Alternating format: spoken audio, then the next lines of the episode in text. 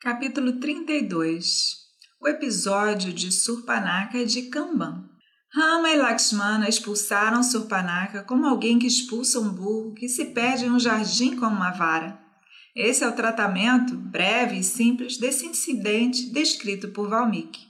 Kamban, o poeta tamil, no entanto, lida com isso de forma mais elaborada e faz uma série de mudanças nessa história. Sentado na margem do rio, Rama observou um cisne andando e depois olhou para Sita, que também caminhava. Observando a semelhança no andar, Rama ficou satisfeito e sorriu. Sita, por sua vez, observou um elefante voltando do rio e, lembrando o passo de Rama, sorriu. Assim, Panchavati, ao lado do rio Godavari, o amor fluía suavemente entre as margens do Dharma. Só então o destino conspirou com o desejo de arrastar Surpanaka à presença de Rama. O Senhor Vishnu havia deixado o oceano de leite e nascido como filho de Dasarata, para livrar a terra dos inimigos dos deuses. Mas como Surpanaka saberia disso? Vendo a beleza dessa pessoa, ela se perguntou: O que é esse homem? Ou Indra? Ou Shiva? Ou Vishnu? Mas Manmata não tem corpo, Indra tem mil olhos, Shiva tem um terceiro olho na testa e Vishnu tem quatro braços. Então ele não pode ser Indra, Shiva ou Vishnu. Talvez ele seja um Manmata tendo recuperado seu corpo através da penitência, após ter sido reduzido a cinzas pela ira de Shiva. Se for Manmata, por que esse lindo herói ainda faz penitência? Que deveria esse jovem de olhos de lótus desperdiçar seu tempo em tapas? Então ela ficou ali pensando, assistindo, incapaz de desviar os olhos. Ela pensou: a minha própria forma iria enojá-lo. Eu devo mudar minha aparência e, em seguida, aproximar-me dele. Ela se transformou em uma linda jovem e apareceu diante dele como uma lua cheia. Seu corpo esguio era como uma trepadeira dourada escalando a árvore calpaca no céu. Seus lindos lábios e seus dentes combinavam com o deleite de seus olhos. Seu andar era como o de um pavão. As tornozeleiras dela faziam música enquanto ela se aproximava. Rama olhou para cima e seus olhos viram essa criatura de beleza arrebatadora. Ela se curvou e tocou seus pés. Então ela se afastou um pouco com a sombra da modéstia em seus olhos. Rama a acolheu, imaginando que ela era uma visitante de algum lugar distante, e perguntou: De onde você vem? Qual é o seu nome? Quem são seus parentes? Ela respondeu: Eu sou filha do neto de Brahma. Kubera é meu irmão. Outro irmão é Ravana, conquistador de Kailasa. Eu sou uma donzela e meu nome é Kamavali. E qual é o propósito de você vir aqui?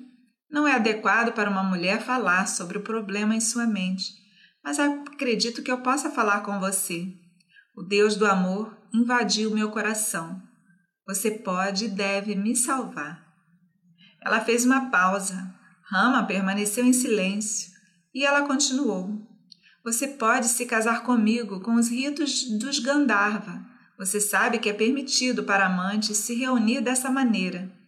Quando nós nos unirmos dessa forma, não só a felicidade será nossa, mas haverá amizade entre você e meu irmão, o grande Ravana. Você está sozinho nessa floresta e os rakshasas irão molestar você. Mesmo que você não os provoque, eles irão perturbar você, pois está vestido como um asceta. Se você se casar comigo, você estará livre de todo esse perigo. Não só isso, mas meu povo poderoso estará pronto para te servir de todas as madeiras. Considere isso bem. Assim, ela implorou pelo cumprimento de seu desejo, citando a autoridade e apelando para o interesse próprio de Rama. Rama riu, revelando seus belos dentes perolados.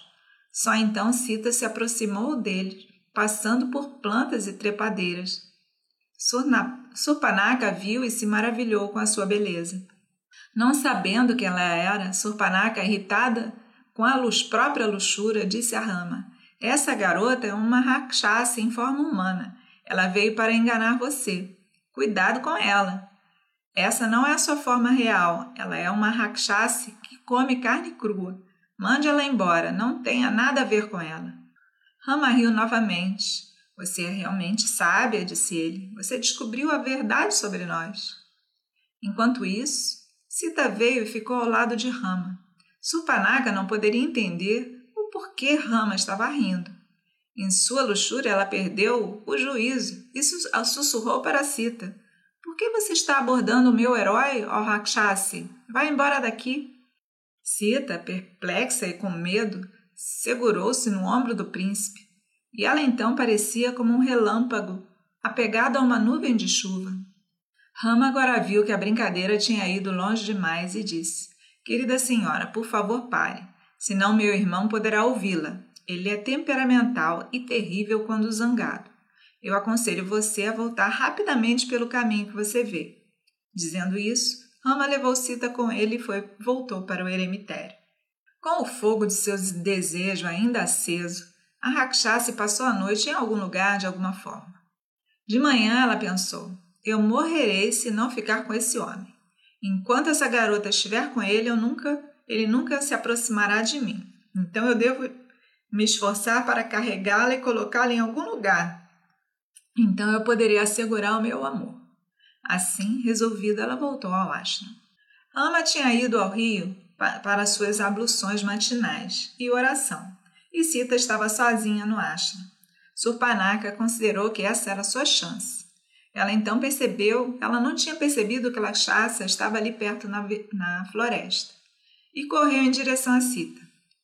Lakshmana viu e saltou sobre a Rakshasa, agarrando seu cabelo. Ele a chutou e puxou sua espada.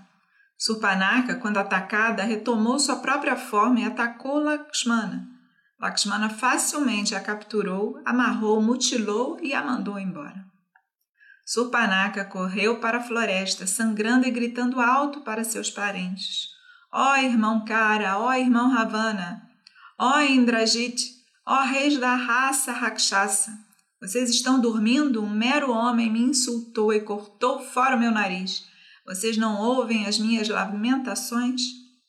Essa é a versão de Kanban do episódio. Surpanaka se aproxima e tenta atrair Rama, escondendo sua verdadeira forma e aparecendo como uma linda garota humana.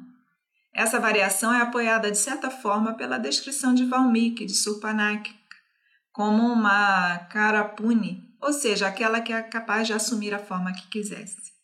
O poeta Tamil parece ter sentido algo errado ou faltando na versão de Valmiki e teceu esse episódio mostrando como funciona a paixão bestial.